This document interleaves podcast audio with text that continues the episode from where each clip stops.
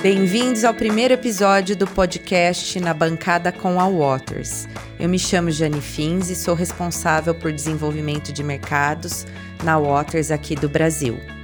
A Waters é uma empresa líder é, no mercado de cromatografia e espectrometria de massas, cujo objetivo é entregar benefícios aos nossos clientes e à sociedade.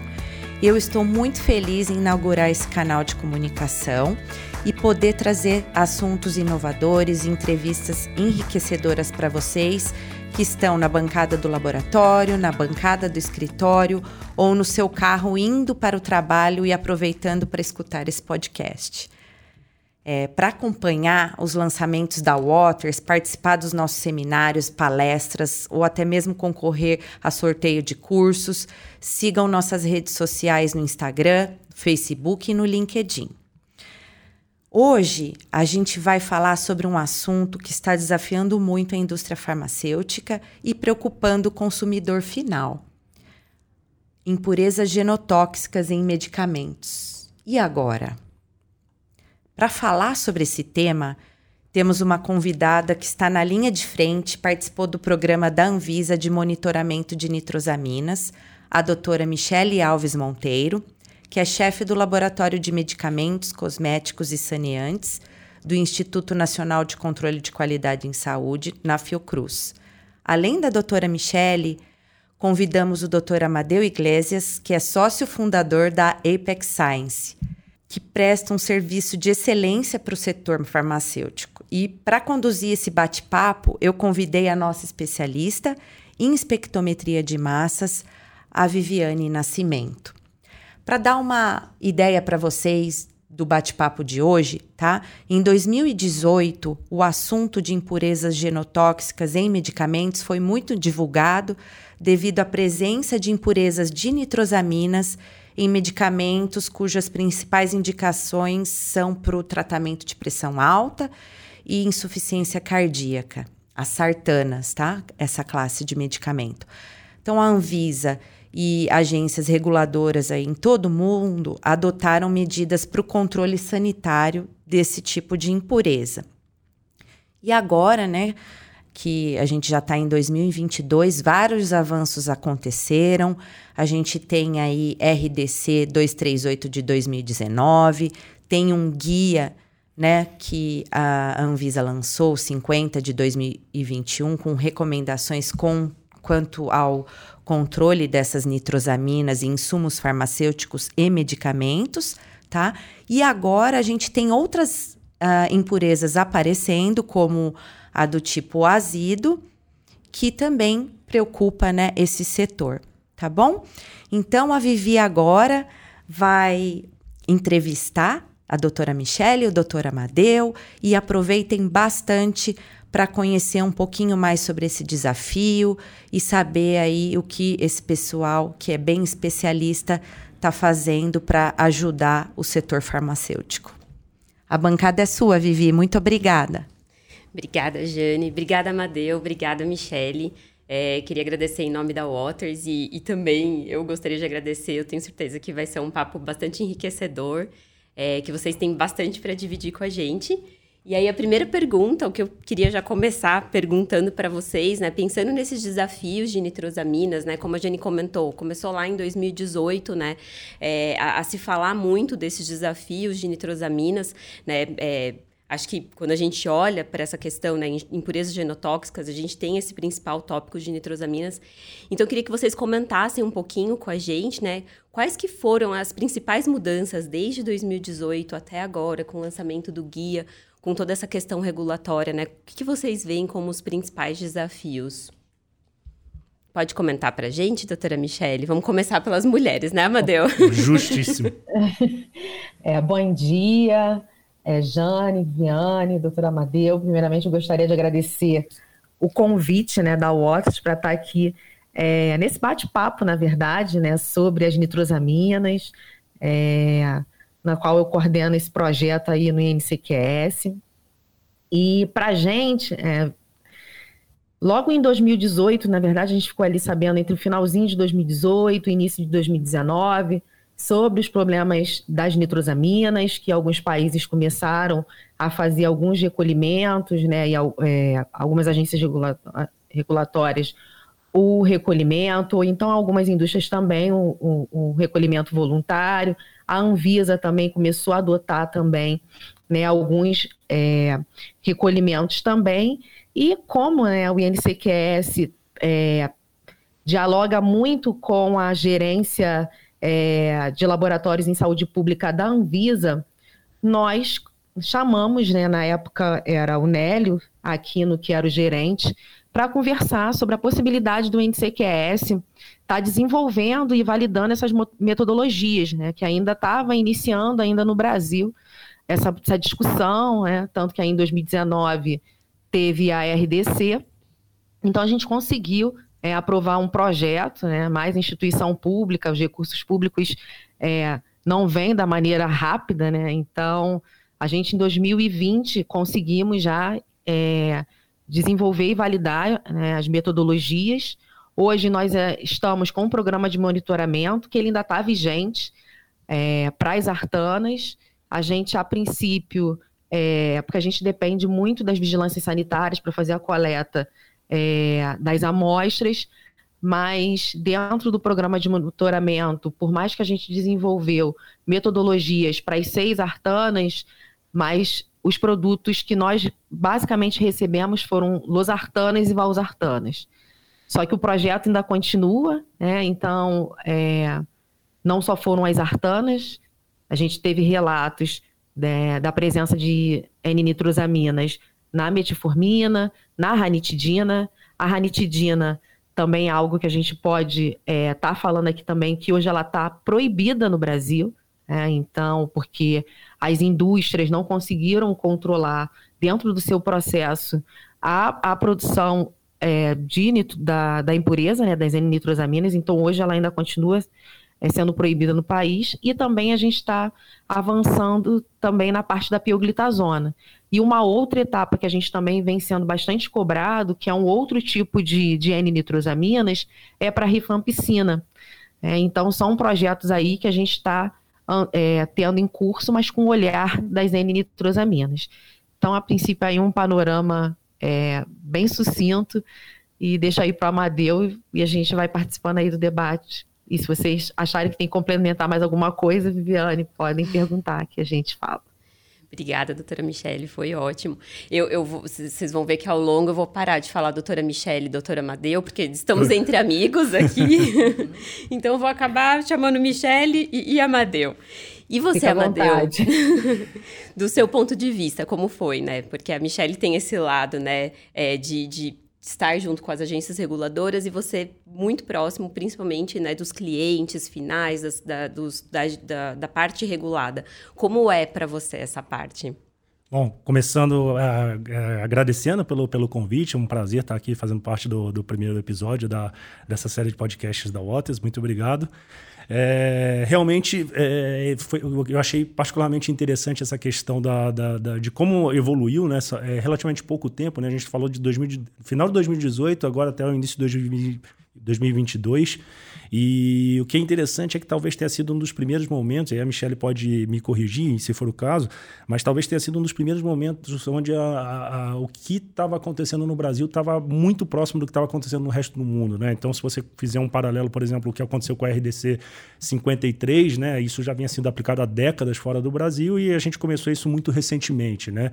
É, no caso de nitrosaminas, não, como a doutora colocou, isso em 2018, no final do, de 2018 começou a surgir e a Anvisa já quase que em paralelo começou a atuar no Brasil, né? E como muitas histórias da, da Apex, foi mais um caso de, é, de, uma, de uma grande história de sorte, né? Eu acho que a gente estava no lugar certo na hora certa, então fomos talvez o primeiro laboratório privado do Brasil a fazer esse tipo de análise. E começou é, de um modo é, talvez bem, bem simples, né? Onde as pessoas ainda estavam entendendo, tentando entender o que estava acontecendo, como que isso ia se comportar, da, da onde vinham essas nitrosaminas, qual a origem, onde encontrar esse tipo de molécula, né? E então no início era muito comum a gente ver basicamente os clientes nos pediam análise de em losartana e valsartana de duas nitrosaminas, né? NDMA e NDEA. E aí era interessante que muitos clientes chegavam para a gente perguntava qual que é o limite de quantificação. E as pessoas não sabiam, não tinham essa ideia, né? Então você precisava desenvolver um método, mas você não sabia. Então a questão ficava mais, é, a, digamos, a questão ficava mais analítica do que regulatória, né? Então, uhum. basicamente o cliente fala, tenta pegar um método a menor quantidade possível e a gente vai ver como isso vai se, se aplicar na frente, né? E a, a questão foi avançando é, para as outras artanas, né? Então, depois da losartana e é, valsartana, a gente passou para omesartana, irbesartana, começou a aumentar o número de nitrosaminas também, então a gente saiu das duas mais comuns, a gente começou a, a, a partir para NDIPA, N, é, NDMA, NDBA, é, enfim. Hoje, é, no geral, são monitoradas seis nitrosaminas para esses, é, esses produtos, mas o que tem sido discutido bastante hoje na literatura e pelas próprias agências, eh, agências regulatórias, o que tem sido observado é que no caso das artanas, é, essas impurezas elas são mais relacionadas ao processo de síntese. Então, se você evitar um determinado processo de síntese, se você controlar esse processo de síntese, na maioria dos casos o seu produto não apresenta esses contaminantes. E aí, como a doutora colocou, é, surgiu no futuro, uh, posteriormente, né, a questão da, da ranitidina. E aí a ranitidina, para a gente na Apex, foi um choque, porque realmente, diferente das artanas, onde você, quando você via, você via um limite relativamente pequeno, poucas amostras davam positivo, uh, ranitidina, praticamente todas as amostras davam positivos e, e basicamente assim níveis muito altos, né, muito acima do permitido, né? E a questão ficava muito crítica porque eventualmente chegava a um ponto que estava tão alto, tão alto que isso refletia até no aspecto físico do produto, né? Então, eventualmente, para produtos na forma de comprimido, por exemplo, você via o produto ficando com uma determinada tonalidade amarelada, né? Tão alto era o limite, né? E isso aconteceu porque no caso da ranitidina, ela a, as nitrosaminas muito provavelmente são produtos de degradação, né? Ainda não é totalmente compreendido, embora já se tenha algumas ideias, né? A rota de degradação, a via de degradação, algumas apresentações formam mais, outras apresentações formam menos, mas é um pouco, é bem mais difícil de controlar e aí por isso é, é, esses, esses, produtos à base de, de, de ranitidina é, foram proibidos, né?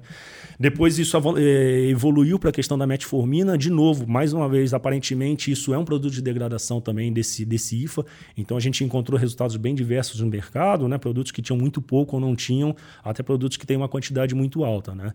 E eu acho que o que a história tem mostrado para a gente, como isso vai evoluir pelo, pelo menos num curto, médio prazo, é que hoje em dia a gente tem.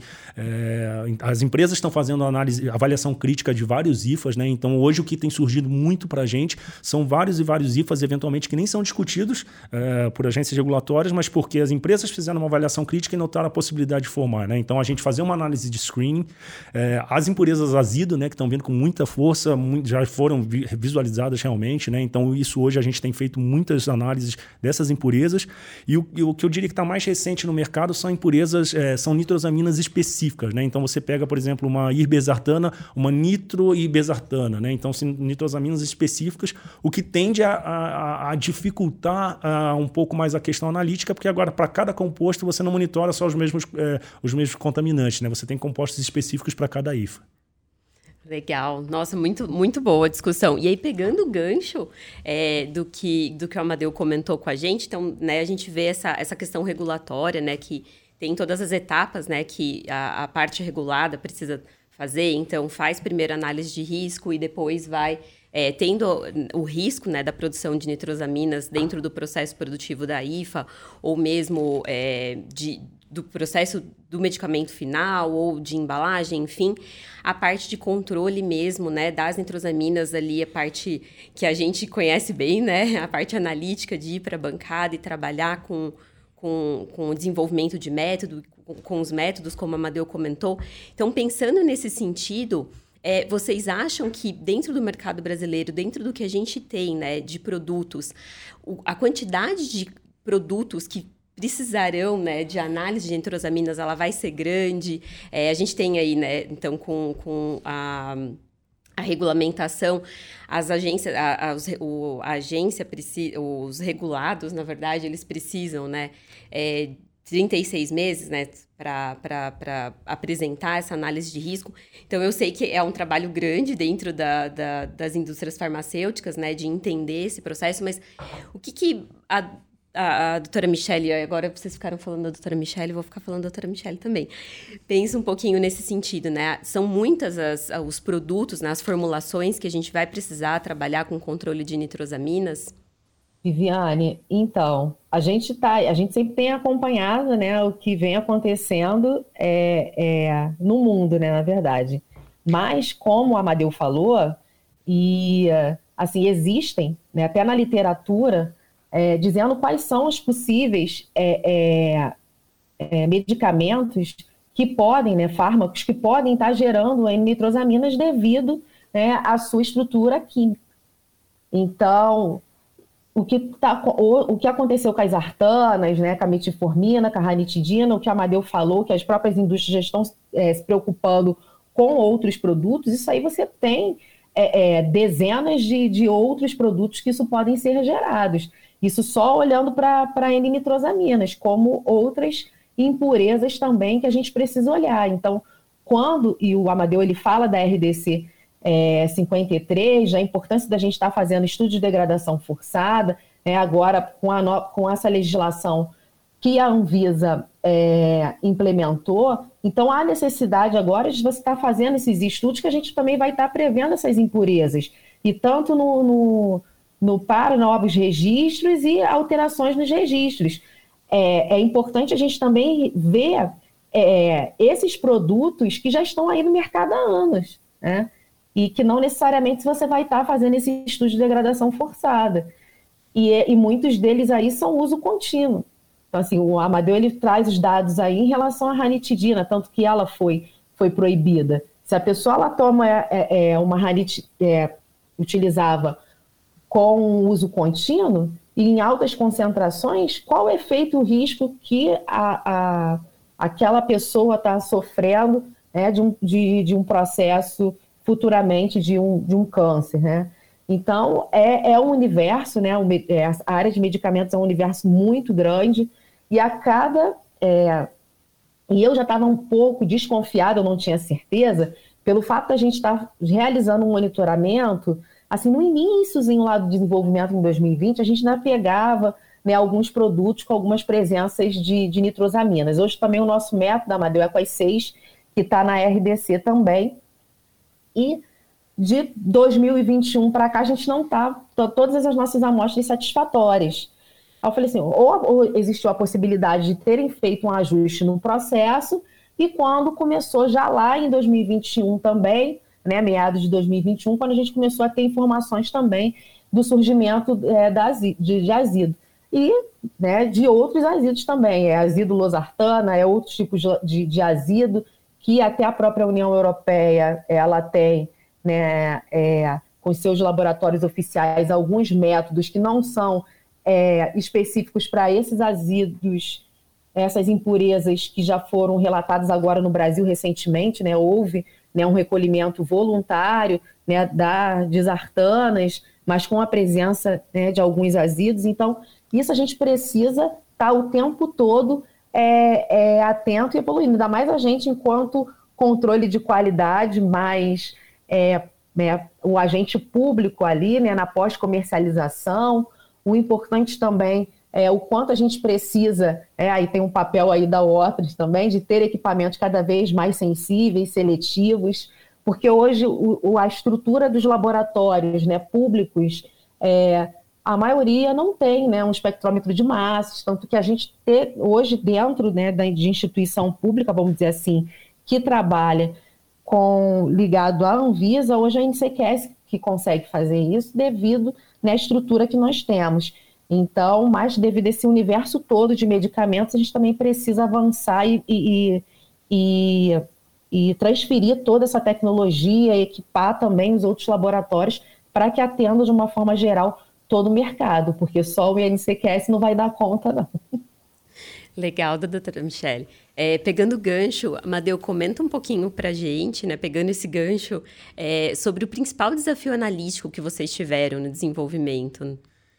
É, eu talvez vá atrair a minha classe, né, de quem trabalha com, com espectrometria de massas, e acho que talvez eu seja um pouco diferente nisso, é, na questão do enfoque analítico, né? Quando você olha para a estru estrutura da, da nitrosamina e você pensa em espectrometria de massas, é, não tem muita, muita criatividade, não tem muito o que você fazer. Né? É uma molécula pequena, é uma molécula com sítios de, de, de fragmentação é, bem definidos, poucos, né? Então, assim, você já sabe que você vai ter uma dificuldade, né? Porque é uma molécula pequena, é uma molécula que vai fragmentar pouco, então você vai ter fragmentos de massa, de massa baixa, então você vai ter problemas de seletividade, sem sombra de dúvidas, né? E o que impacta, obviamente, na, na sensibilidade também, né? Então, traindo um pouco a minha classe, eu diria que assim, o, grande, o grande segredo, né, o grande é, a grande, o grande diferencial de você desenvolver um bom método para análise de, de nitrosaminas não está na parte de massas propriamente dito, né? mas está na parte do preparo de amostras e principalmente na parte da cromatografia líquida. Né?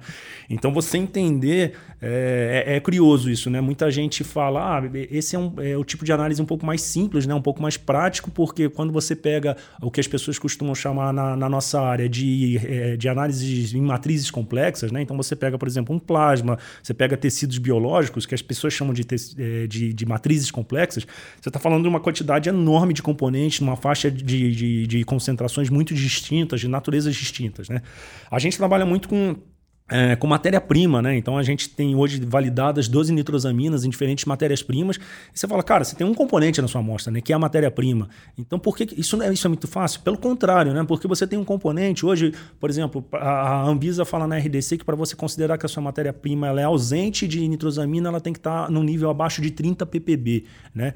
Então se você está falando de 1 miligrama de matéria-prima, a gente tem que quantificar 30 picogramas em 1 miligrama, né?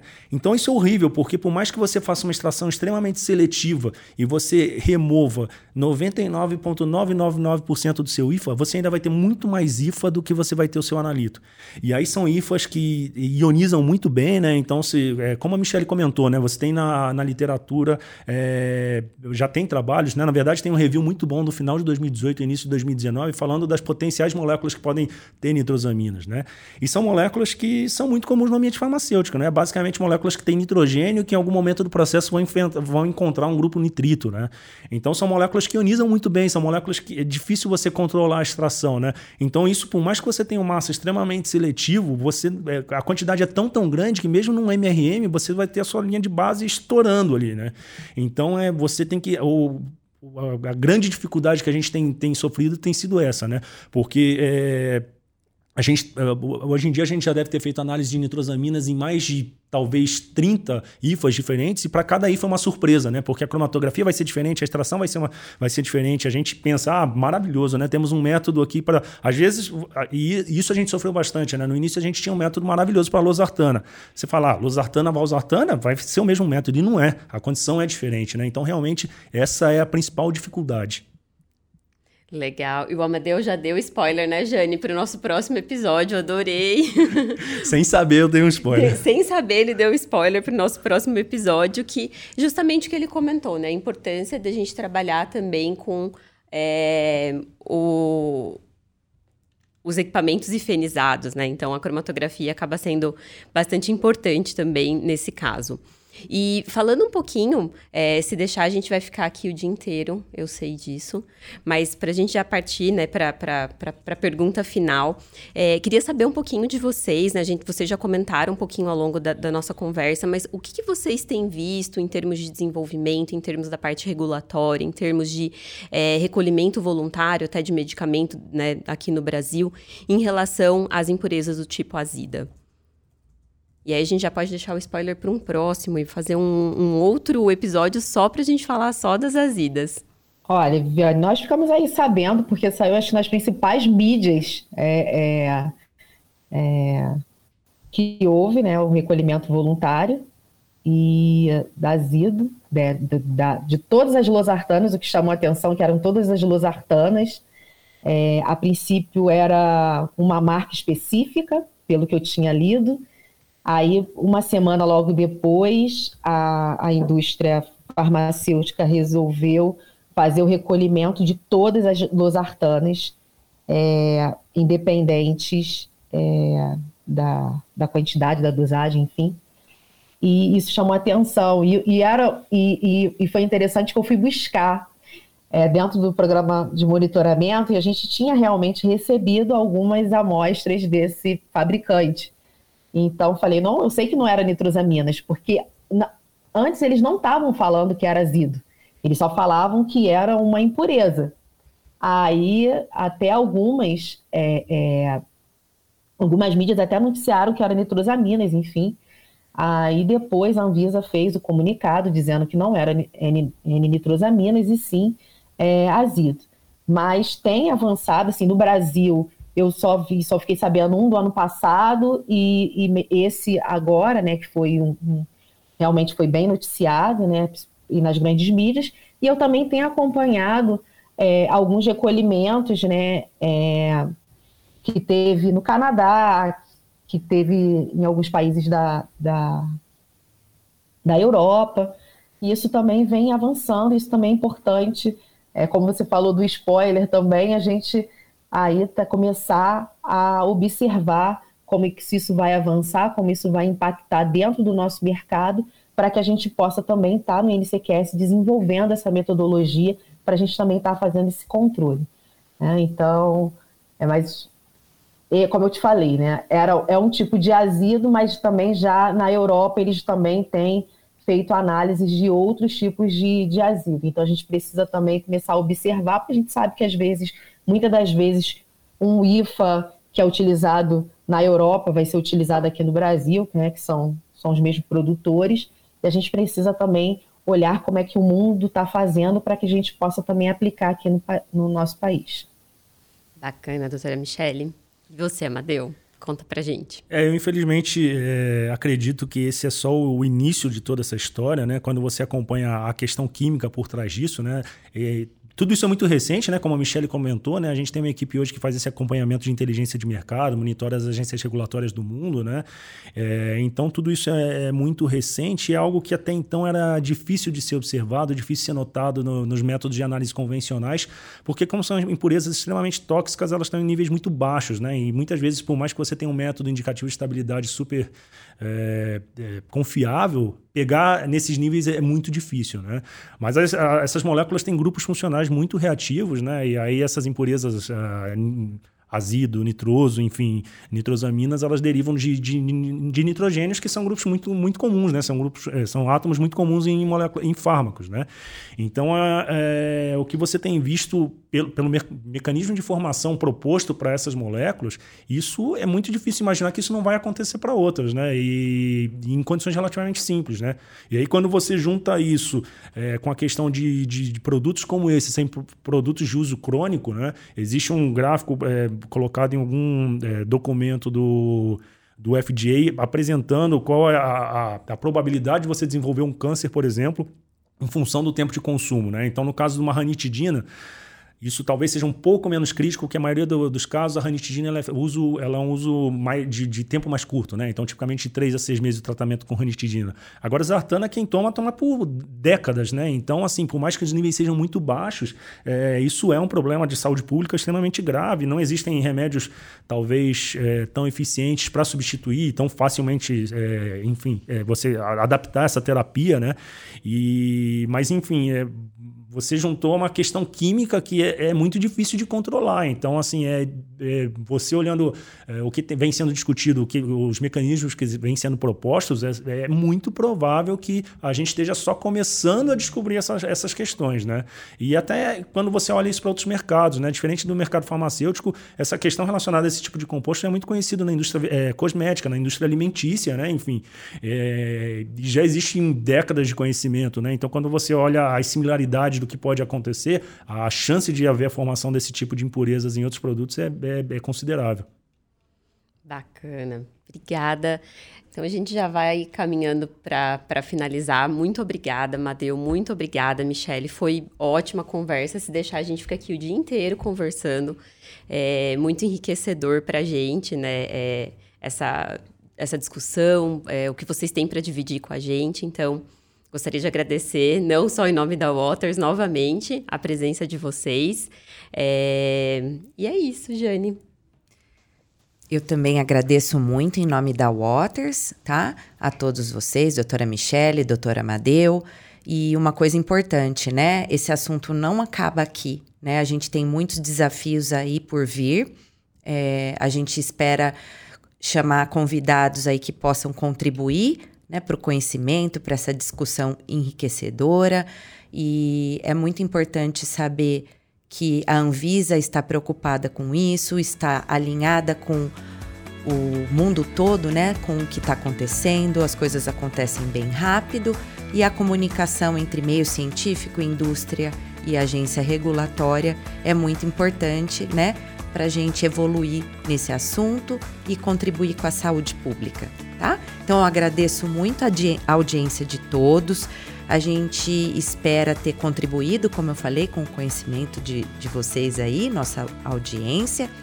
É, acesse o link que está na descrição do podcast para saber mais sobre a Waters.